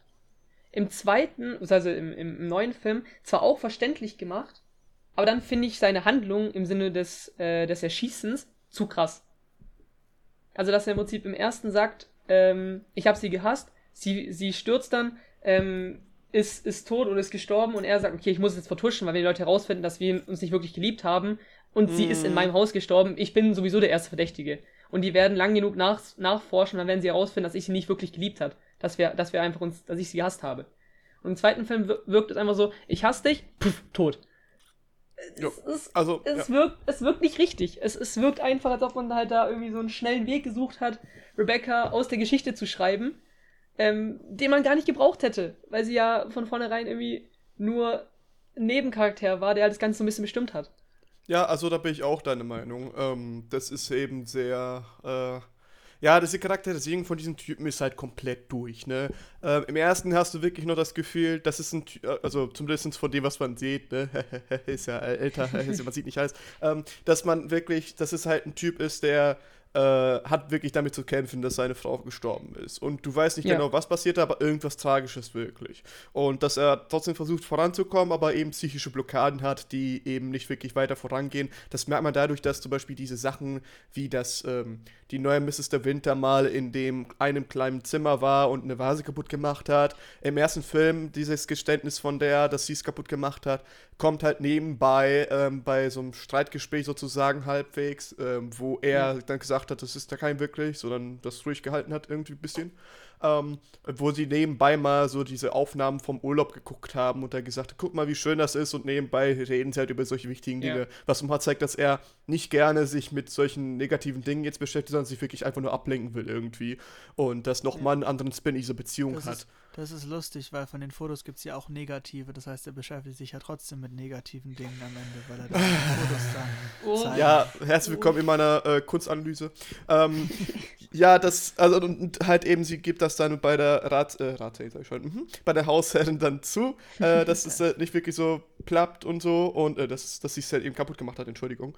Ähm, während im zweiten Film äh, ist es wirklich eine dramatische Szene, wo irgendwie so ein junger Butler halt eben äh, nach vorne geholt Ja. wird und wie gesagt, ja, du warst das. Und sie kommt so, Ja. nö, ich war das, tut mir leid. Und dann, ja, okay, sagen Sie es mir nächstes Mal. Da hat diesen Konflikt einfach nicht. Der Typ kommt Ja. einfach vor wie so, ein, wie so ein Monster sozusagen, was einfach nach vorne preschen will mit seiner Aggressivität und ne, weiß nicht einfach mit seinen Gefühlen umzugehen, aber nicht auf diese schüchterne Weise, sondern versucht das zu kompensieren durch irgendwelche Gewalt oder sowas ähnliches. Aber selbst das stimmt nicht wirklich, weil im Film selber hast du es einige Szenen, wo er sehr lieblich wirkt und dann doch ein bisschen besonderer und versucht nachzudenken vorher. Deswegen, auch da ist der Fokus komplett hin. Du weißt nicht, was zur Hölle da passiert. Im ersten Film ist es wirklich so ein, du hast die Vibes von einem Gentleman, der äh, anscheinend wirklich Probleme hatte mit seiner Traumabewältigung, nicht weiß, wie er damit umzugehen hat, der versucht, sich wirklich abzulenken, aktiv, weil er nicht weiß, äh, was er zu tun hat, wirklich damit. Und später, als er dann das Geständnis seiner neuen Frau macht, äh, wirklich, also über den Mord, ähm, wirklich halt mit sich zu kämpfen hat, dass er jetzt nicht zusammenbricht, aber gleichzeitig auch versucht, ihr das zu erklären, dass sie es auch versteht und mit ein bisschen mehr Herz. Im zweiten Teil sagt er, äh, zählt er so oft wie so Sherlock mit so einem kalten Plan, wie er das, den ganzen Fall schon gelöst hat vor zwei Wochen, weil es ein fucking Boomerang war, aber dazu kommen wir irgendwann wahrscheinlich irgendwann ja. anders. Ähm, also so, so, so, solch, sowas ist da halt im neuen Film, wo ich mir auch dann denke, okay, du hast also einen Hauptcharakter, der per Story-mäßig schon per se nicht da ist, nämlich Rebecca, die Antagonistin wirklich, ja. die als später erst als Antagonistin dann wirkt. Äh, dann hast du da einen Hauptcharakter, die Frau, ähm, die gar keinen wirklichen neuen Charakter-Arc im neuen Film hat. Äh, ja. Oder halt überhaupt eingeführt. Und dann den Typen, der, äh, dessen Charakterisierung einfach äh, da ist, aber die, die winkt zwischen, der ist halt ein cooler Typ so und toller Gentleman und da ist ein doppeltes Arschloch und der will dich einfach nur missbrauchen ja. gefühlt. Also, was willst du jetzt? Ja, das ist die und Ansprache von Erik. Machen wir langsam Schluss. Lass mir das mal Felix zu Ende sprechen. Eine, eine Sache noch zu, zu Noch eine Sache. Find, Lass mal Felix halt eben, man, man merkt halt wirklich ganz genau die unterschiedlichen Umstände des Todes von Rebecca, finde ich im Film. Weil man merkt, ja. dass im Original es dem De Winter deutlich nahe geht. Und er hat auch wirklich dadurch seine, seine Wutanfälle oder seine, seine Ausbrüche gegenüber seiner neuen Frau wirken, wie als ob er da wirklich etwas psychisch unterdrücken würde. Ja. Was dann plötzlich rauskommt und man merkt ihm auch an, dass es ihm leid tut dann auch. Dass er ja, das da eigentlich nicht machen möchte, weil er sofort ja. das Thema wechseln möchte. Oder von seiner Körpersprache, zum Beispiel auch in der Szene ähm, mit den Masken, mit dem Kostümball, ähm, als sie da runterkommt und wie Rebecca aussieht. Auf Hinweis äh, der Haushälterin natürlich, die das Ganze von langer Hand geplant hatte ähm, man merkt richtig, wie es ihm wehtut und wie er, wie er da einen wirklichen Schmerz empfindet, da wieder an was erinnert zu werden, was er nicht erinnert werden möchte. Während im neuen Film, durch seinen Mord, den er begangen hat, es einfach nur wirkt, als ob, okay, wenn du nicht hörst, bring dich auch noch um, kein Problem für mich. So, ja. das wirkt einfach nicht mehr wie diese Psychose, die er hat, oder wie, diese, wie dieses Trauma, was er hat, sondern einfach nur noch wie so, okay, ich habe einmal gemordet, dann werde ich ja nochmal morden, wenn du nicht hörst da wirkt das einfach komplett aggressiv, dass wirklich irgendwie, dass genau. er innerlich mit sich gerade zu kämpfen hat, sondern wirklich straight up, ich habe die gerade ermordet, was denkst du, dass du mich noch daran erinnerst oder sowas ähnliches. Das heißt, dass genau. er versucht, sein, sein Tat zu verdrängen, was in, also das kann man reininterpretieren, wie man will, aber das ist definitiv nichts, was man irgendwie halbwegs als Mensch mit Empathie verstehen kann, äh, dass er überhaupt ja. gemordet hat und dann versucht dann davon zu rennen sozusagen. Ähm, und dahingehend ist es dann auch man könnte sagen, konsequent, weil er Mörder ist und er will nicht damit konfrontiert werden. Andererseits komplett am Film oder an der Story vorbei, weil das hat, äh, genau. das hat einfach gar keinen wirklichen Impact, weil dann ist von vornherein schon klar, was passiert und das hat dann keine Spannung oder sowas ähnliches. Oder, Paul?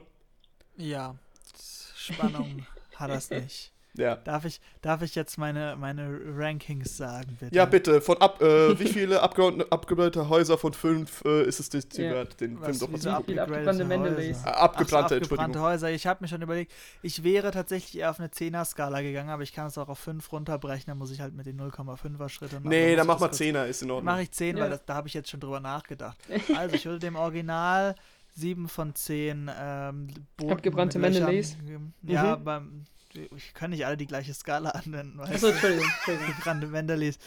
Äh, also 7 von 10 im Original, weil der halt einfach trotz, trotz allem gealtert ist und aus der Perspektive von heute einfach jetzt nicht super viel Natürlich. Spaß gemacht hat. Also schon okay, aber also ich hätte auch auf 6 gehen können, aber ich dachte, es wäre halt auch irgendwann unfair, wenn ich einfach nur noch Standards anlege, die halt vor 80 Jahren äh, einfach anders waren. Das wäre halt irgendwie so, wie wenn ich alles bewerten würde nach meinen Standards von heute, was tausende von Jahren alt ist. Alter, wenn ich so sage, ey, die Pyramiden, du, das hätten wir heute mit ein bisschen, bisschen paar Krähen und ein bisschen, hätten wir alles Das wäre halt pfiffiger geworden. Ja, ja, ist halt, also das, das ist halt die, dieser Anspruch, aber ich möchte es halt von heute aus betrachten. Und mhm. der 2020er Film, dem würde ich tatsächlich nur zwei von zehn Punkten geben, weil ich wirklich Schwierigkeiten hatte, den zu schauen, weil ich wirklich die Hälfte, also ich habe am Abend angefangen, nach einer Hälfte abgebrochen, morgens fertig geschaut und musste nebenher was anderes noch machen, weil ich es einfach nicht Mhm. ausgehalten habe. Ja. Wie viel davon dazu kommt, dass ich den Plot schon kannte, wie viel ich ihn einfach wirklich nur kacke fand und es einfach auch keine Szene gab, wo ich sage, oh, da freue ich mich drauf, wie die das umgesetzt haben, ist eine andere Sache. Aber ja, also für mich äh, auf jeden Fall beim Original bleiben. Der Netflix-Film ist for forgettable. Ja, genau. Also nochmal äh, von mir jetzt, ähm, nur weil ein Film jetzt gute Punkte hat oder viele Punkte hat, heißt es natürlich jetzt nicht, dass man den jeden Tag äh, oder jedes Jahr irgendwie schauen muss, sondern beim ersten Doch. Mal, ja, auf jeden Fall, mhm. beim ersten Mal Erlebnis, äh, beim ersten Mal schauen, hat es aber auf jeden Fall was, was einfach aktiv Spaß macht und was einen aktiv irgendwie äh, wirklich hookt. Und äh, we- wenn das ein Film schafft, hat er schon einiges richtig gemacht. Und das ist zum Beispiel Ja. beim, wenn ich mal, wenn ich mal jetzt äh, Dings bewerten kann, äh, bewerten kann, das hat er zum Beispiel der Netflix-Film überhaupt nicht getan. Ich bin bei die jetzt auch schon eher zwei von fünf, äh, zwei von zehn abgebrannten Häusern ähm, oder abgebrannten Mendeleys. allerdings ähm, bin ich mit mir ein bisschen am Hader, ob ich nicht vielleicht sogar zu eins gehen sollte oder drei. Ich weiß es Der nicht Film hat ganz. ja nichts grundsätzlich falsch gemacht. Genau. Er ist halt einfach nur so nichtssagend und Genau. langweilig. Ich kann es sogar verstehen, wenn man den guckt und man denkt sich beim ersten Mal jetzt, wenn man, äh, ich, ich will jetzt nicht sagen, äh,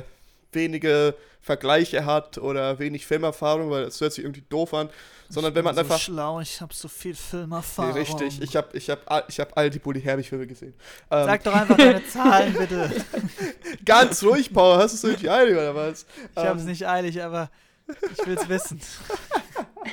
Also ich wäre auch bei ungefähr zwei von zehn, glaube ich, da bin ich schon auf jeden Fall mit dir. Für den Ähm, alten. Für den neuen, für den neuen, weil Ja, ich ja, habe den meine- einfach wirklich ich meine, nebenbei. Ich meine für den alten sozusagen. Also für den alten Also- auf jeden Fall äh, schon schon sieben. Wenn, also da kann man auf jeden Fall gucken auch. Ich bin bei dir, scheiße. Weil sechs finde ich da ein bisschen zu nah am Durchschnitt. Äh, dafür, was er gemacht hat, nämlich, also man muss halt sagen, 40er Jahre, ne? Äh, da kam das zwar, äh, da kam es zwar, dass immer mehr weibliche Hauptrollen wirklich bekam, aber auch, also wir haben ja hier zwei Halb, äh, oder zwei von drei weibliche Hauptrollen, ne? Rebecca, die nie wirklich erwähnt wird, also die nicht wirklich, Entschuldigung, gezeigt wird, dass sie schauspielert wird, Ja. aber trotzdem aktiv dabei ich dachte, ist. du hättest jetzt die Haushälterin gesagt. Also das Mm. ist für mich so die nächste Ha- Hauptrolle. Boah. Also Rebecca ist ja, ist ja keine Hauptrolle, finde ich. Also die, die kommt ja nicht mal vor. Also ich, Okay, dann eine Haushälterin eben, das aber sieht halt man ja auch an der Illustration hier, dass, Ja. dass zwei von drei Figuren, die am meisten Screentime bekommen und auch noch die alte Dame am Anfang, ist ja auch noch eine Frau. Genau, also die haben, der Satz auf jeden Fall schon mal was, ne? Und äh, auch das, äh, wie, wie gesagt, also damals hat es halt so viele Oscars bekommen, man sieht auf jeden Fall wieso. Äh, Mhm. Und dass es halt aktiv beim Film Spaß gemacht hat. Da wollte ich tatsächlich wissen, was zur Hölle ist jetzt eigentlich mit Rebecca passiert? Was, wer ist sie eigentlich? Wie war sie drauf? Also du warst wirklich so in der Rolle drin von der neuen Mrs. De Winter. Ähm, aber natürlich jetzt nichts, was man jetzt alle äh, Jubeljahre mal sehen sollte, sondern äh, wenn man den geguckt hat, dann weiß man definitiv, da hängt schon einiges, dann bleibt schon einiges hängen und man weiß auf jeden Fall, äh, was man damit meinte, wenn man darüber redet.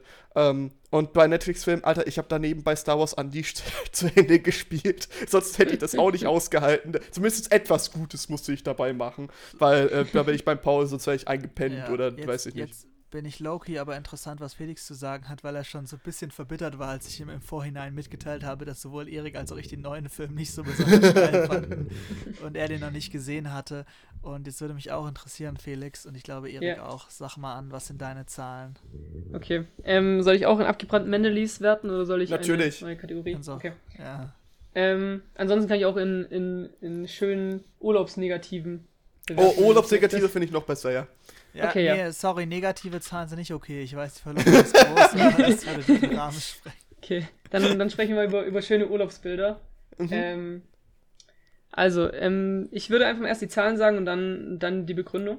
Klar. Ähm, ich würde dem Original von Hitchcock würde ich tatsächlich auf eine, auf eine 6 von 10 runtergehen, also 6 von Mhm. 10 wunderschöne Urlaubsbilder. Mhm. Ähm, und im Remake würde ich tatsächlich, und ich glaube, da werdet ihr mich jetzt, äh, wenn wir in einem Raum sitzen würden, fragend angucken, ähm, würde ich sogar auf äh, 4 von 10 äh, wunderschöne Urlaubsbilder hochgehen.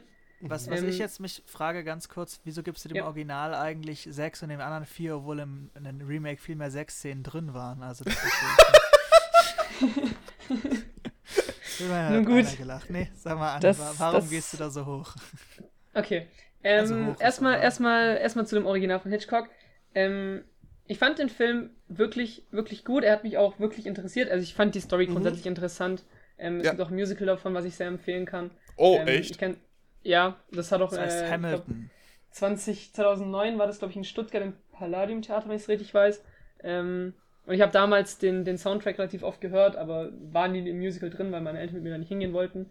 Und ich mit neun Jahren einfach zu jung war, um alleine nach Stuttgart zu fahren und da in der ersten Reihe in dem Musical zu sitzen, ähm, zumal ich kein Geld hatte als Neunjähriger. Ähm, unabhängig davon, ähm, ich fand die Story schon, schon lange interessant und de dementsprechend, es war auch meine Idee, diesen Film äh, zu gucken und hier zu besprechen.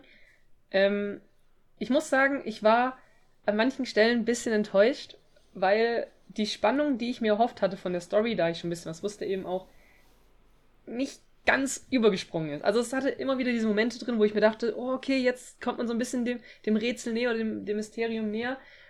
Und dann hat es wieder aufgehört. Und dann war es wieder weg. Und dann. Es hat immer wieder so kurze Phasen gehabt, in denen es gut lief, in denen es wieder ein bisschen langsam lief. Ich finde, es hat sich am Ende auch etwas gezogen. Ähm, alles in allem ist es aber, wie auch ihr beide schon gesagt habt, ein guter Film, den man sich gerne mal angucken kann. Ähm, es ist ein interessanter Film, vor allem auch, wenn man auf solche mysteriösen Geschichten steht. Mhm. Was mir extrem gut gefällt, ist eben auch der Fakt, dass Rebecca nie gezeigt wird.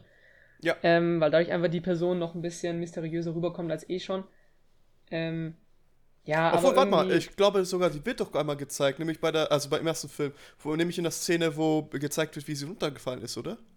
sie wird nicht, gez- also man sieht ihr Gesicht nicht auf jeden Fall. Ah, okay, mhm, okay. Man sieht, man sieht sie vom Gesicht her nie. Also man, ich glaube, man, es sieht sie gibt auch im eine neuen Szene. Film als Leiche, aber das Ja. ist ja nicht Ja. das Gleiche. Also man, man sieht, man sieht sie im Prinzip nie als Leben von vorne in hoher Auflösung in, in, irgendeiner, in irgendeiner Art und Weise. Mhm. Ähm, genau. Dann zum neuen Film. Hier muss ich die vier Punkte gut verteidigen und ich Ja. glaube, das schaffe ich durch die Begründung, dass man den Film in seinem eigenen Kontext sehen muss. Damit meine ich folgendes. Ähm, die Charakterisierung der, äh, der Charaktere ist komplett anders als in der Originalgeschichte. Beziehungsweise nicht komplett, aber an einigen Stellen ab, gerne modernisiert. Vor allem auch, wie wir jetzt auch schon angesprochen haben. Und dementsprechend natürlich auch anders als im Original. Äh, Ich habe beide Filme hintereinander geguckt. Ich weiß nicht, ob das in irgendeiner Art und Weise geholfen hat, aber dadurch hatte ich eben auch das Gefühl, dass sie versucht haben, an manchen Stellen Parallelen zu ziehen zum Original. Ähm, eben auch in der Szene, wo er sagt, dass er sie hasst, oder die Szene Ja, mit dem ja, ja. Kleid Ähm, bei dem Maskenball. Ähm, und ich finde, für das, für die Art und Weise, wie die Charaktere in diesem Film aufgebaut wurden, war das vollkommen in Ordnung, weil die sich innerhalb des Films treu geblieben sind. Sie haben nicht versucht, am Anfang zwar hat man noch so das Gefühl gehabt, okay, das wird wie im Original sein, und dann ist es erst übergeschwungen, als man so ein bisschen mehr die Charaktere kennengelernt hat. Ähm, und ich finde dafür, dass sie sich treu geblieben sind, finde ich es vollkommen in Ordnung, aber halt eben die, deswegen auch die vier Punkte, aber halt eben in keiner Welt mehr, eher weniger, weil halt einfach durch diese Veränderung der Charaktere die gesamte Story ein bisschen an Reiz verloren hat einfach. Weil dadurch, dass er automatisch schon als etwas ähm, aggressiver dargestellt wurde, der Maxim de Winter, hatte man, oder ich zumindest, hatte nie das Gefühl, hm, was ist da jetzt wohl mit Wrecker passiert, wenn er so aggressiv ist die ganze Zeit? Hm, das ist ja mal Hm. interessant jetzt. So, es, es hat einfach nie gewirkt, als ob da wirklich ein Unfall passiert ist, sondern man hat von Anfang das Gefühl gehabt, okay, der Typ, der hat die umgebracht. So, das war immer dieses klassische, der kann nur der Mörder sein. Klischee. So, obwohl eigentlich in der Originalgeschichte gar kein Mord in, per se geschehen ist. Und da, deswegen gibt's von mir vier von, von zehn wunderschönen Urlaubsbildern. Ich finde, der Film ist nichtsdestotrotz immer noch ein guter Film. Es ist aber nicht mehr das, was die eigentliche Geschichte darstellen soll. Und das ist eben eine mysteriöse Geschichte. Man könnte vielleicht auch ganz weit gehen und einen Thriller sagen, davon würde ich jetzt aber erstmal absehen. Es ist so eine Mischung zwischen einem Thriller und einem Dra äh, Drama. Ähm, ich finde, der neue wirkt halt eher wie so eine, ich will nicht sagen Low Budget, aber halt eine 0815 Romanze. Das Ja. ist halt In- Netflix Ist you. halt Genau, Netflix. also, ja. also es wirkt halt wirklich, als ob man hier ganz bewusst gesagt hat, okay, die Zielgruppe ist zwischen 14 und 18, maybe. Mhm. Und die versuchen wir ganz bewusst anzusprechen. Leute, die vielleicht den alten Film gesehen haben oder das Musical gesehen haben oder sich das Buch vielleicht auch mal durchgelesen haben, könnten vielleicht auch noch interessiert sein, aber alle anderen wollen wir gar nicht ansprechen. Wir brauchen einfach nur einen Typen mit einem Sixpack, eine selbstbewusste, starke Frau und noch ein Board. Und ich finde, das ist so, ist halt ein Plot, der ist extrem replaceable irgendwo. Ich entschuldige mich an dieser Stelle für die vielen Anglizismen. Shish. Ähm, Sheesh, äh, was ist das für ein, aus welcher Sprache kommt das? ähm, Das ist, das ist Moddy Boyish, das heißt cool. Genau. Genau. Also ist es auch Englisch. Ja. So in etwa, ja. Oh je. Genau, deswegen, deswegen die vier, äh, weil der Film sich selber treu geblieben ist, aber eben der Roman und vor allem der Originalfilmvorlage nicht treu geblieben ist. Ich glaube, wenn das passiert wäre, hätte der Film tatsächlich ähnlich gut werden können, ähm, wenn man sich mehr aufs Mysterium oder Mysteriöse fokussiert hätte. Da das aber nicht geschehen ist, der Film aber dennoch zumindest filmtechnisch komplett in Ordnung ist. 4 von 10. Wenn euch extrem langweilig ist und ihr nicht wisst, was ihr gucken wollt, und Wenn ihr wollt, dass es euch wirklich, noch langweiliger wird. wirklich, wirklich, wirklich nichts Besseres auf Netflix zu finden ist. Und ich verspreche euch, es wird was Besseres zu finden sein. egal welchen Filmtyp ihr mögt. Und ansonsten geht auf YouTube und schaut euch einen Stream an oder eine 10-Stunden-Version von Lagerfeuer. Ist mir egal. Aber wenn ihr wirklich, wirklich Da sind auf jeden Wirklich, Fall heißeres, heißere Szenen nichts drin. anderes Ja. findet, dann könnt ihr euch den Film getrost angucken. Ihr werdet es bestimmt auch nicht mit Spaß tun, aber ihr könnt ihn euch angucken. Und am Also, Ende wenn- ist es doch, was beim Film wichtig ist, dass man sich Ich anschauen glaube, kann. wir haben es verstanden. Aber wenn, Das mal, doch wenn, du, okay. wenn, du, wenn du eine 4 von 10 verteilst an so einen Ja. Film, wo du sagst, dass Lagerfeuer vielleicht spannender ist, aber du dir nicht sicher bist. Lagerfeuer, Ja. Lagerfeuer 6 von 10. Der Plot war ein bisschen langweilig, aber, Das Ding ist, aber, aber die knisternde Spannung war die ganze Zeit da. das Ding ist, ich, ich, ich, ich, ich vergebe diese 4 von 10, weil die für den Film selber, also wenn man den Film einfach nur als Film beurteilt, ohne irgendeinen Kontext, ohne andere Filme mit einzubeziehen, ist er Wenn wenn man wirklich davon ausgeht, man hat noch nie einen Film gesehen und glaubt, es ist ein Wunder der Technik, was die Menschheit so noch nie zustande Problem ist, gebracht das hat. Ist wenn, du, wenn du die Originalgeschichte nicht kennst und wenn du die beiden Schauspieler Armie Hammer und Lily James magst, dann wirst du diesen Film tatsächlich gar nicht mal so scheiße finden, glaube ich. Wenn du aber Glaubst halt bisschen Ahnung vom Filmemachen hast und auch Ja. ein bisschen Ahnung von ich der Geschichte der hast, Felix, ich dann Ahnung wirst du den Film nicht mögen. Es ist leider einfach so. ich habe ich hab ein bisschen Ahnung und es hatte filmtechnisch sehr viele Momente drin, die okay waren. Das Ende, also die letzte Szene, wo sie nochmal in die Kamera blickt, war komplett unnötig. Das hat aus dem Film nochmal irgendwie eine neue mysteriöse so, Stimmung hey, lass mal. House of Cards machen. Das, das war halt wirklich am Ende so, ähm, sie sagt ihr irgendwie sowas so, ja, äh, und für Liebe darf man alles tun und guckt in die Kamera und denkst so, hä, was, denn? was, was hä? Was willst denn du jetzt? So, hä, hör doch einfach auf. Es wirkte Ich- halt so, ja. als ob sie Rebecca umgebracht hatte, obwohl sie Maxime de Winter nur vom Hören sagen kannte. Das hat Also, einfach nicht ja. gepasst. vom Gesetz her hat sie ihn ja gedeckt, also wäre sie auch mitschuldig daran te- teilweise, auch wenn sie die Genau. aktive Tat nicht begangen hat. Aber Genau. Felix, ich bin, ich bin tatsächlich bei dir, wenn man ihn tatsächlich so moderni halb modernisiert sieht und eigenständig als Film, weil da bin ich wirklich so, das versuche ich immer fair zu beurteilen. Aber der Film Ja. hat mich aktiv selbst gelangweilt. Ich hätte ihn nicht weitergeguckt, wenn ich äh, nicht schon wüsste, was passieren würde, weil ich sehen wollte, okay, was lassen sich dafür einfallen oder wie bringen sie dieses Gefühl wieder jetzt rüber für die moderne Zeit oder für den modernen Zuschauer.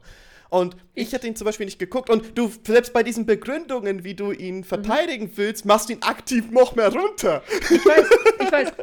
Ich, verstehe Ja. vollkommen, was ihr meint. Ich, ich verstehe auch, Ja. dass, dass, meine, dass meine Wertung Ja, nicht ganz, ich- nicht ganz, Ja. äh, Ja. nicht Dreht ganz sich doch jetzt nur noch im Kreis. ganz- Komm, mach, mach Deckel wird. drauf, Erik. Mach Ähm, Deckel drauf, sonst ist der Ja, lass ihn, Podcast lass länger mal, lass ihn, lass ihn lass ihn erstmal zu Ende sprechen, dann können wir noch mal reden. Ich, so. ich verstehe voll, was du meinst. Das Ding ist, mich hat er eben nicht gelangweilt. Also, natürlich, es gab auch hier wieder Phasen, eben wie auch von, am Anfang angesprochen, diese eine Stunde, wo irgendwie gefühlt nichts passiert.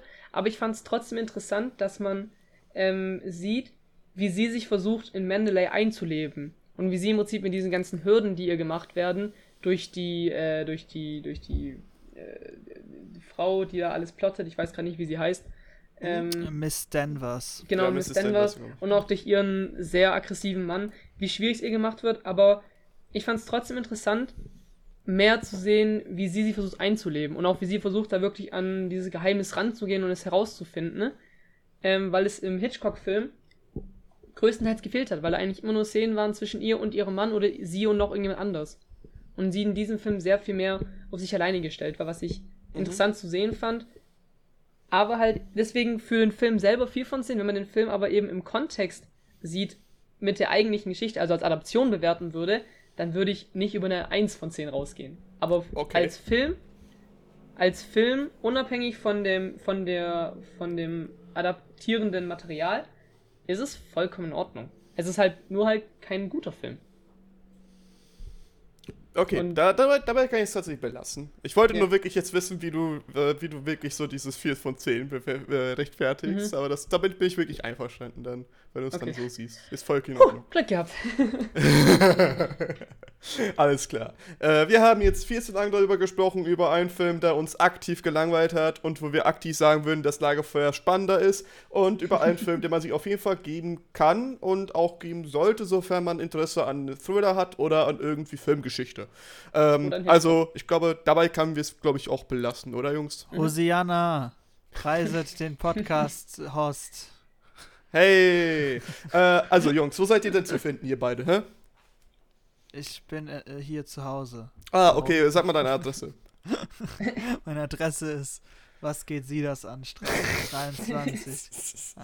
Paul, was machst du auf deinem Kanal? ähm, Videos, die ein bisschen kürzer sind. Meistens. Ja, das, ich glaube, das Ich rede reicht. nicht gut. über Filme. Ich glaube tatsächlich, dass man inzwischen schon weiß, was ich mache. Ich mache so krasse Videos, in denen ich sage so, hä, der YouTuber da, der politische Äußerung macht, der ist voll doof. Boah! Das ist so mein Kanal. Ja, KFX2. Felix, was, was machst du denn so? Immer gar nichts. Ich Okay, gut. existiere. Danke, Ja. tschüss. Also, ich, Felix, ich kann man dich irgendwo finden? Äh, bestimmt, wenn ihr, wenn ihr lang genug sucht und willig seid zu suchen, dann, dann kann man alle Menschen irgendwie finden. Ich, wir können ja im Nachhinein was rein oder rausschneiden, wenn Felix hier sich seine Internetpräsenz aufbaut und Reichweite braucht. Die, So, genau. Also, Wo also Leute, die am Ende von, von diesem Ding hier noch da sind, das heißt, die sind auf jeden Fall sehr treu und gute Zuschauer. Also Äh, können wir es bitte weiter etablieren, dass ich immer wieder frage, meine Gäste, also dich und Felix, äh, was, die, was man so online macht und Felix sagt einfach nichts und dann machen wir auch und dann hören wir einfach ich, auf. bin Das- ich das überhaupt noch super. ein Gast oder bin ich Also- Ja, du bist zu ein, Hause du bist, hier? ja, du bist, du bist so in meinem Hausrepertoire, weißt du, so genauso wie ich Ja. bei deinem Podcast so bin. Ja, ich habe schon überlegt, ich brauche mal ein paar andere Gäste. Nee, nee, nee, bitte, tu bist nicht an. Also für den Fall, dass Ja, aber dann kannst du mal eine Woche Pause machen. Oh, Also das ist Fall, dass ich zum Zeitpunkt der Veröffentlichung dieses Podcasts bereits Internetpräsenz aufgebaut habe, äh, die würdig ist gesehen Wochen, zu werden, dann wird, sie, dann wird sie hier eingeblendet jetzt hoffentlich. Sollte nichts eingeblendet werden, dann äh, dürft ihr einfach mich suchen. Äh, gebt einfach den Namen Felix überall im Internet ein, wo ihr könnt. Und Ja. wenn ihr Glück habt, komme ich raus und wenn nicht, dann nicht, ne? Ja, such mal einfach in Pi, äh, vielleicht nach seiner Telefonnummer, vielleicht findet ihr die auch. Genau. So, äh, also wenn es irgendwas gibt, bitte in die Beschreibung gucken. Alles ist in der Beschreibung verlinkt, auch der Originalfilm tatsächlich. äh, deswegen, äh, deswegen guckt da einfach, checkt da mal die Beschreibung aus. Auch meine anderen Social Media Sachen sind da drin und ihr wisst ja alles Bescheid. Wenn ihr diesen Podcast hört, ganz ehrlich, habt ihr nichts Besseres zu tun, als nur meinen Content und Pauls Content zu verfolgen. Also macht es weiterhin. Wir sehen uns bzw. hören uns dann im nächsten Podcast, äh, bzw. in der nächsten Folge, wo wir über weitere spannendere Dinge Wo wir sprechen, die auf jeden hier Fall. Titel einfügen. Entschuldigung, Sprechen genau. Titel einfügen. äh, über bestimmt best äh, bessere Sachen als ähm, Urlaubsfotos und abgebrannte Häuser. Also nächste Woche das 10 Stunden Lagerfeuer-Review. Ähm, Ja, bin ich freut dabei. euch auf Ja, wir klären jetzt gleich noch, was der nächste Film Gespräche. Alles klar, haut rein, bis dann. Wiedersehen, tschüss.